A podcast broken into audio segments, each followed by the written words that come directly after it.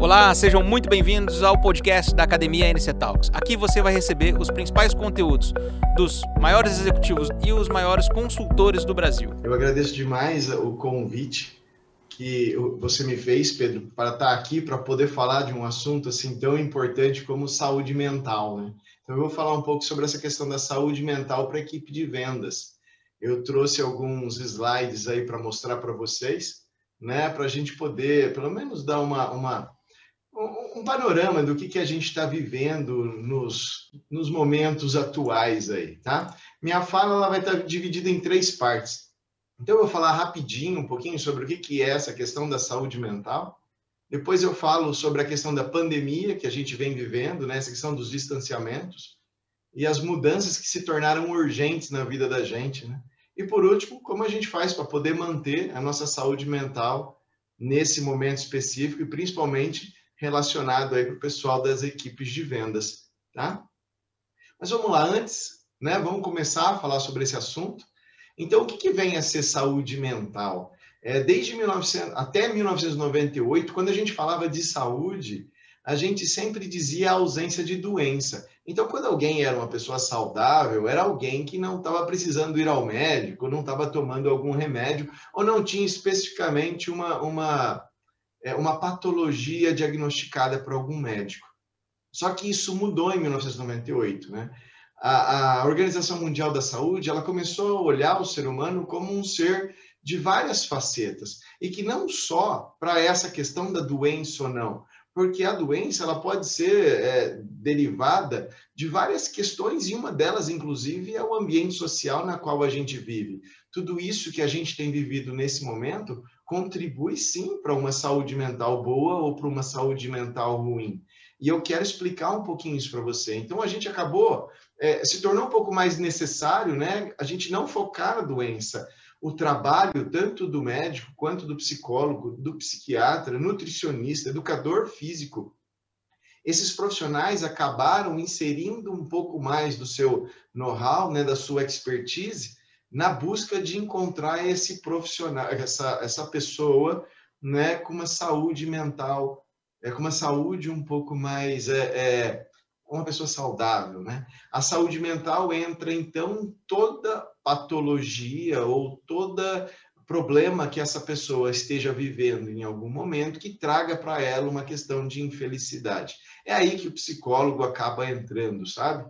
Talvez eu vá, eu vá direcionar um pouco mais a minha fala hoje nesse sentido. Eu vou querer falar um pouquinho sobre a saúde mental no sentido de que como que a gente está lidando com tudo isso que a gente tem vivido aqui agora. E de uma hora para outra, né, a gente sem muito esperar, uma coisa meio sem, alar, sem alarde algum, a gente foi pego de surpresa, né? O modelo de vida que a gente tinha até então mudou a gente tinha uma, uma, um modelo de acordar de manhã, né? É, tomar o seu café, ir para o trabalho, passar o dia inteiro lá no trabalho com seus amigos, lá seus colegas de trabalho, voltava para casa, alguns faziam faculdade à noite, outros aproveitavam para estudar e fazer outras coisas.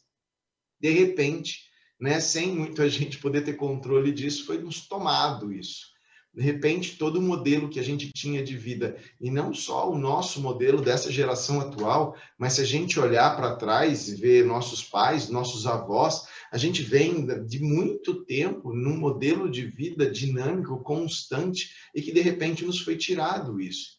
Esse primeiro impacto que a gente teve nos gera uma ansiedade muito grande, sim, porque a gente começa a questionar a realidade no sentido, e agora? O que, que vai ser de agora em diante?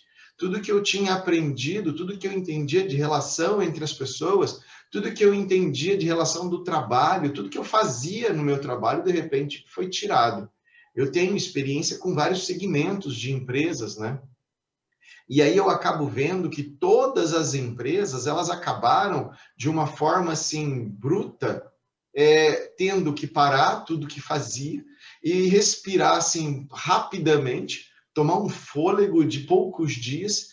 E as suas equipes, né, as diretorias e suas equipes assim de, de é, é, começaram a ter que parar para pensar e agora? O que vai ser daqui para diante? E todo mundo precisou se adaptar.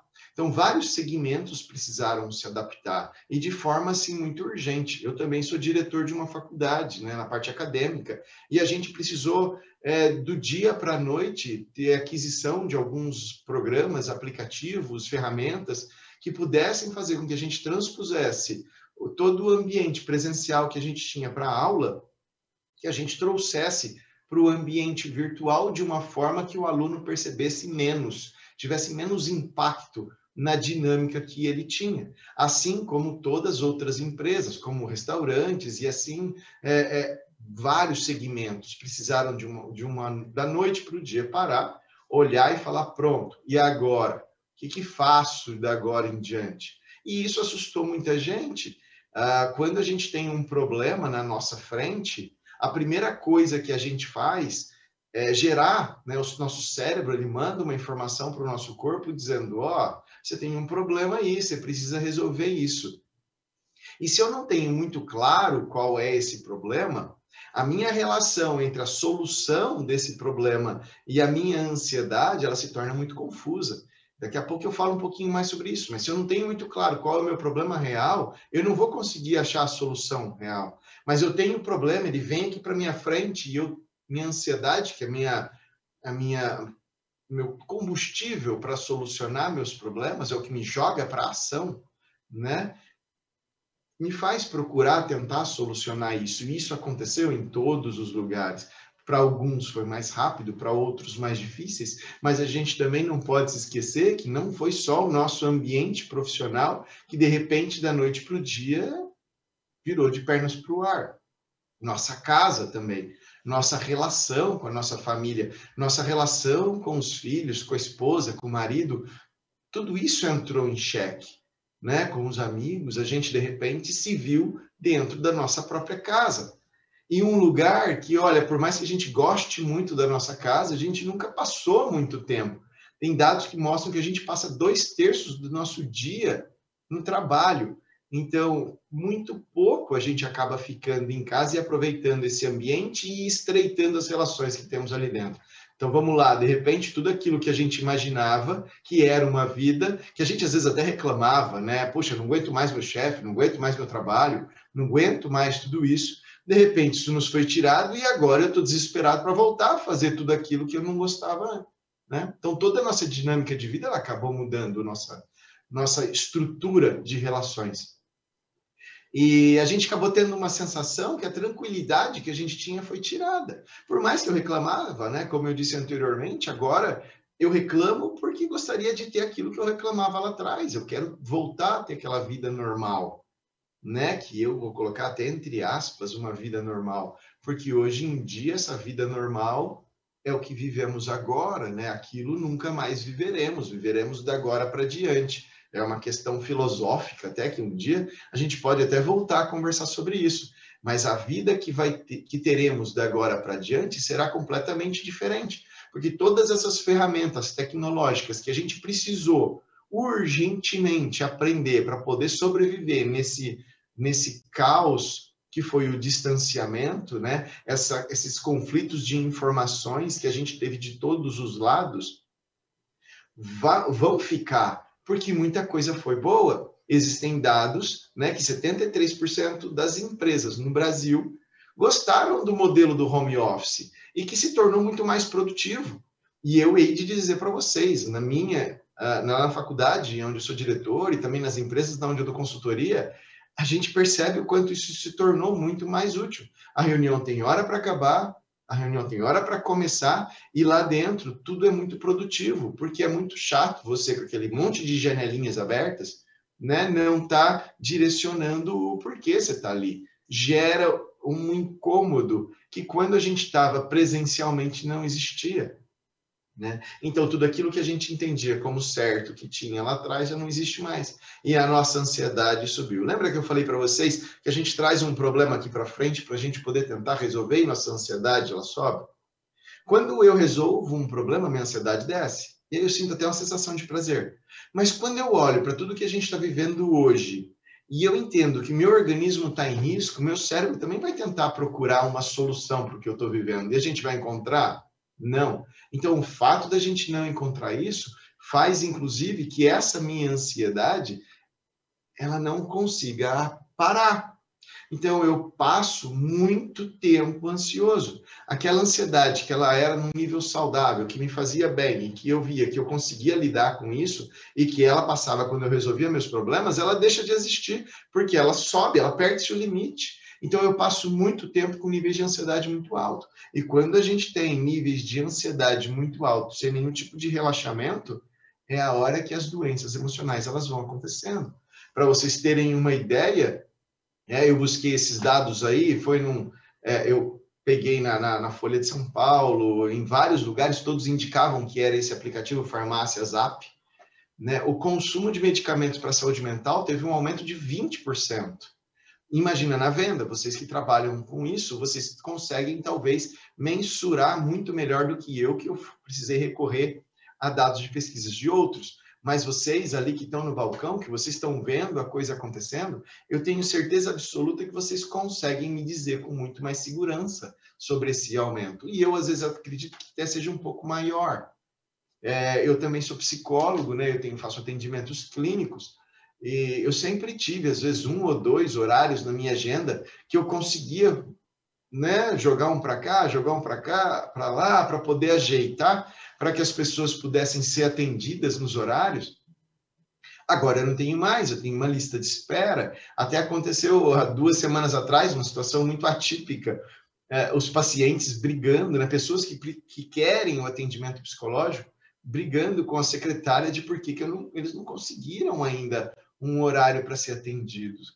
Né? Então, ou seja, esse tempo que a gente está vivendo com essa inconstância do que vai ser da agora para frente, está fazendo com que a gente não consiga ter esse momento de relaxamento da nossa, da nossa ansiedade. Mas entendam que a gente tem tipos e tipos de pessoas. Esses tipos e tipos de pessoas depende muito do modelo na qual você foi criado, do que, que disseram para você é, né, como construir esse modelo de vida que você escolheu. Então, alguns têm limites diferentes de outros. Alguns conseguem olhar para tudo isso que a gente está vivendo agora e, de alguma forma, é, é, é buscar soluções. Outros travam frente a isso e não conseguem sair. Né? Então, por isso, os profissionais da área da saúde estão sendo muito requisitados para que eles possam tentar ajudar as pessoas a aprender a lidar com essa situação. E quando eu falo profissionais da saúde, eu falo profissionais da saúde mental, porque é, o número de médicos que também estão procurando o auxílio de profissionais da saúde mental, como psicólogos e também psiquiatras, né, cresceu também muito nesse momento. Você imagina pessoas que estão entrando todo dia em um lugar que é de risco muito maior do que na sua própria casa, ou mesmo lá na sua loja, ou é, é, no atendimento ali diário, que se você se precaver, você tem menos chance de ter essa doença do que outros. Então, o nível de ansiedade dessas pessoas tendem a não abaixar. E principalmente no começo da pandemia, a gente teve um número significativo de médicos com burnout, tá? Vamos lá. Quando eu falo isso, né, da, que, que muitos médicos com burnout, que a gente é, é, não consegue diminuir a nossa ansiedade, isso tem uma relação muito direta com a forma como a gente vê o nosso bem-estar. Né? É uma questão filosófica, ela é subjetiva, depende muito de pessoa para pessoa, da criação de cada um, mas a forma como eu vejo o meu bem-estar tem uma relação direta com a forma como eu lido com tudo isso. A nossa cultura de felicidade está focada nas nossas resoluções de futuro. Né? E isso também foi tirado da gente. Mas eu posso falar uma verdade? A única coisa que o distanciamento, que o Covid, né, a pandemia fez, foi deixar isso claro. Porque a gente sempre teve uma síndrome que se chama síndrome de onipotência, que é achar que isso não vai acontecer comigo. Né? Eu estava conversando com outros profissionais até há pouco tempo atrás e analisando o movimento social, a gente entende que hoje, a hora que sair essa vacina, todo mundo vai correr para poder tomar e ser, é, é, né? não ter mais esse risco de contrair essa doença, para estar tá imune. Mas você pode ter certeza que a hora que precisar ter um reforço, daqui a um ano, o índice de pessoas que vão procurar a, a A vacina vai ser grande, de novo, assim como são as outras vacinas. Assim como precisam ter várias campanhas e às vezes até algumas obrigações para que isso possa acontecer. Então, por que, que nossa cultura de felicidade está focada no futuro? Porque a gente vem de uma, um modelo econômico, é, uma, uma, uma cultura que a gente precisa de muito tempo, muitas vezes, para conseguir é, ter experiências que a gente não conseguiria agora. Que às vezes custa caro, ou é longe, ou eu tenho que é, trabalhar um ano para ter minhas férias e poder ter essas experiências. Tá? Então eu sempre olhei lá para frente. Quando eu viajar, quando eu comprar o carro, quando eu lá. O que, que aconteceu? Tiraram, eu não tenho mais o quando. Por que, que eu não tenho mais o quando? Porque a doença ela vem e te diz: olha, se você não se precaver, você pode pegar. E a mídia fez todo esse alarde em cima da mortalidade, né? E não das prevenções e coisas assim, mas da mortalidade. E isso gera nas pessoas. Lembra que eu falei ali atrás sobre aquela questão da ansiedade, que ela já está alta. E aí você liga em qualquer lugar, você vai assistir o YouTube, você vai assistir um jogo de futebol, vai aparecer lá contagens de mortos para vocês. E é natural que nosso organismo, na busca de se precaver, ele se coloque como aquela porcentagem pequena. Uh, eu estava ouvindo esses dias um médico, um infectologista famoso, aí falando que a gente tem 70% da população não transmite, né? Só que eu me coloco nos 30%. E se um médico me disser que a gente tem 85% de chances de precisar de uma internação, eu vou me colocar nesses 15%. Porque nosso organismo ele busca prevenção, ele quer se cuidar, porque ele não quer morrer. Então, quando a nossa cultura, né, focada no, presente, no futuro, é nos tirado a possibilidade de ser feliz lá na frente, eu olho para agora e eu não sei o que fazer. Eu fico desesperado e eu fico procurando cada vez mais informações para sair disso, tá? Como que a gente faz para poder manter a nossa saúde mental nesse momento social e principalmente com relação à questão das vendas? Né? Eu tomei uma curiosidade de olhar no Google Acadêmico e digitar lá vendas colaboradores, qualidade de vidas. Eu tive aproximadamente 46.900 publicações com relação a isso, tá? E aí eu falei, ah, vou tentar ir um pouquinho mais além disso, eu quero dar uma cutucada. Eu digitei lá vendas, colaboradores e depois sofrimento. E aí eu tive aproximadamente 16.800 publicações. Ou seja, se eu fosse fazer uma conta, eu ia ver que eu tenho muito mais falando sobre qualidade de vida do que sobre sofrimento. Mas aí eu fui ser mais curioso ainda, eu fui começar a clicar sobre as pesquisas que falam sobre a qualidade de vida e minha, pela minha surpresa, quando eles também falavam de qualidade de vida, eles também estavam falando sobre situações ou consequências que o pessoal que trabalha com vendas acaba sofrendo no dia a dia deles, fazendo com que isso derivasse em alguma questão de sofrimento. Né? Essas pesquisas né, que eu acabei encontrando, elas eu, eu, separei três pontos importantes. Eu acabei entrando, acho que em dez pesquisas e fiz um levantamento sobre é, o que mais se fala, sobre quais são os problemas que normalmente equipes de vendas elas encontram aí no dia a dia delas. E eu separei lá cobranças de metas, né? Quase o pessoal de vendas não tem essa questão da cobrança de metas, né? E se eu perguntar, se vocês pudessem falar aí, como às vezes minha, meus alunos na aula falam, né? Vocês têm problema com cobrança de metas? Eu tenho certeza absoluta que todo mundo, em algum momento, vai ter uma história sobre a questão da cobrança de vendas. Tem a questão dos conflitos éticos, e essa questão dos conflitos éticos eu não vi direcionado para vendas relacionadas a medicamentos, mas eu fui encontrar, por exemplo, em vendas relacionadas à parte bancária, por exemplo, né, de alguns é, chefes de setores ou algumas metas que as pessoas têm que cumprir em vender alguns produtos e principalmente para um tipo específico da população que ele é um pouco mais carente às vezes de intelectualidade ou já está numa idade muito avançada e que não percebe com tanta facilidade né, algumas jogadas que o vendedor ele pode acabar fazendo para conseguir insistir nessa venda e essa venda acontecer. Então, essas pessoas que foram entrevistadas nessas, nessas pesquisas relataram o sofrimento que elas tinham em muitas vezes ter que vender algo que elas mesmas não acreditavam que podia ser importante para ajudar as pessoas. E também, por último, a questão do ambiente hostil. Tinham várias outras, mas essas foram as três que mais apareceram nessas pesquisas. O que o ambiente hostil? Todo mundo sabe que quando a gente trabalha com vendas, que a gente trabalha com metas, aquele que tem, é, consegue bater metas é melhor do que aquele que não bate. E muitas vezes você acaba criando, às vezes, uma competição que, se não for muito bem direcionada pelos gestores, né, pelos líderes das equipes, você acaba criando um conflito entre a própria equipe, gerando, as, uma, um, é, gerando doenças e gerando problemas entre eles, né? Eu separei alguns passos aí legais para que a gente possa, para poder concluir, que meu tempo já está quase acabando e eu não quero tomar o tempo do resto do nosso bate-papo, que eu acho que vai ser muito mais interessante, né? É, eu trouxe alguns pontos importantes para que vocês possam pensar e que talvez possam ajudar vocês aí no dia a dia do trabalho.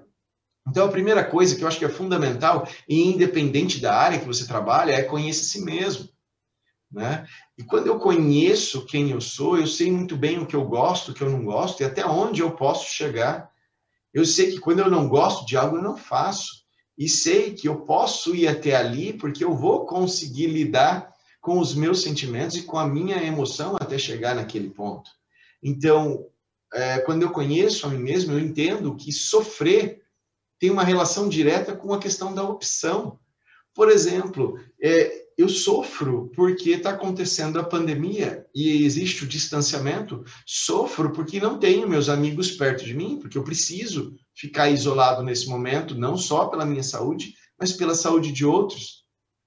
Eu sofro por isso, mas eu não posso pensar nisso e eu não posso trazer esse sofrimento como o meu problema real para eu poder lidar, porque eu não tenho como resolver. Eu não sou um dos pesquisadores que está lá na comissão de frente tentando a cura para essa pandemia. Então, o que acontece? Eu não vou me apegar a essa questão. Eu não foco nesse problema. Então, se eu não, eu sei que eu não tenho poder sobre isso, eu não penso nisso. Então, não tem por que eu sofrer. Vou lidar com meus problemas são reais. Então, existe diferença entre o que é um problema real e o que é um problema imaginado. Tenta achar o erro. Você está lá de frente a um problema, houve uma cobrança de uma meta né? E você percebeu que você não conseguiu atingir, ou você não conseguiu lidar com aquilo, não pense, meu Deus, e agora? Como vai ser daqui para frente, né? A, a, minha vida, será que vão me mandar embora? Isso não é um problema real, isso é um problema imaginado. O problema real é eu não conseguir. Aonde foi o erro? Como eu posso mudar o meu processo, tá? que mais? Confie na sua equipe. É super importante a gente ter o senso de equipe é importante que eu veja aqueles que estão conseguindo bater metas que eu não estou conseguindo, por exemplo, eu posso conversar com eles e poder tirar informação daquilo que possa me ajudar no dia a dia. Né? Mantenha rotinas, principalmente agora nesse ambiente é, home office, por exemplo a gente acorda e às vezes a gente não tem hora para bater ponto, né? Principalmente o pessoal da venda, eles têm que cumprir metas, então não tem o horário de trabalho, eles podem fazer o horário de trabalho deles, se eles estiverem fazendo home office, por exemplo, né? Então tenha tem horários para isso. É importante que seu cérebro entre em um processo de rotina para que ele sempre saiba e que ele pense nas suas próximas ações. E que quando você está desenvolvendo aquele determinado tipo de atividade, você foque naquilo e consiga desempenhar muito bem. Tem atividades de lazer, aprenda coisas novas. Né? Eu estava conversando com o senhor Jair hoje. A gente, se vocês entrarem é, nos, nos, Instagrams por aí da vida, vocês vão ver uma quantidade de número de lives e pessoas que estão ensinando coisas de graça, que estão ali se propondo a ajudar nesse momento difícil. Então, vá ouvir o que essas pessoas estão falando, mas não basta só ouvir também, coloque em prática, porque ouvir também não resolve nada. Tá? Então, tem atividades de lazer, aprenda coisas novas, faça exercícios mesmo dentro da sua casa. Tá? Caso você tenha dúvida, pessoal, pergunte. É super importante essa questão de perguntar para as pessoas que estão aí do seu lado, para os seus chefes, para, para os familiares. É importante a comunicação, a gente tem que saber conversar com os outros. É fundamental. E para terminar, pessoal, para não tomar o tempo de todos aí desse nosso bate-papo, que tenho certeza que agora que ele vai crescer e ficar mais rico, eu gosto dessa frase, né, porque ela é extremamente importante. Se a gente não tem o poder de mudar aquilo que está lá fora, significa que é hora de a gente dar atenção para aquilo que está aqui dentro. E quando eu falo aqui dentro, eu falo de vocês. Estabeleçam relações melhores com suas famílias, estabeleçam relações melhores com seus colegas de trabalho, olhe para o seu trabalho e veja o que eu posso fazer para poder melhorar aquilo que faço, né? Como estabelecer novas rotinas, como estabelecer novos procedimentos, porque é o que eu tenho, é a situação que eu tenho aqui agora, é a situação que eu tenho para poder lidar. Então, a felicidade está muito mais relacionada à forma como você lida com os problemas e você vence eles do que achar que na tua vida você nunca vai ter problema para ser resolvido. Pedro, é com você. Eu acho que não passei muito. Isso aí, João. Obrigado pela gentileza, pela sua parceria. É um show de conteúdo. Eu, eu trouxe essa pauta para ser discutida porque eu entendo e, e vivencio isso uh, com as equipes de vendas, recebo muitas mensagens uh, antes de começar, depois que termina, aqui, uh, até mesmo nessa jornada entre um, um encontro e o outro nós recebemos e fazemos muitas pesquisas para ver o que realmente ah, as pessoas que nos assistem ah, elas querem ouvir. Então, momento atual, atual, atual, atual. Ah, é por isso que eu trouxe você para discutir isso. Obrigado pela tua parceria, gentileza. Agora que você ouviu todo esse conteúdo, veja se faz sentido na tua estratégia, no teu processo e nas pessoas que trabalham com você. Um grande abraço e até o próximo podcast.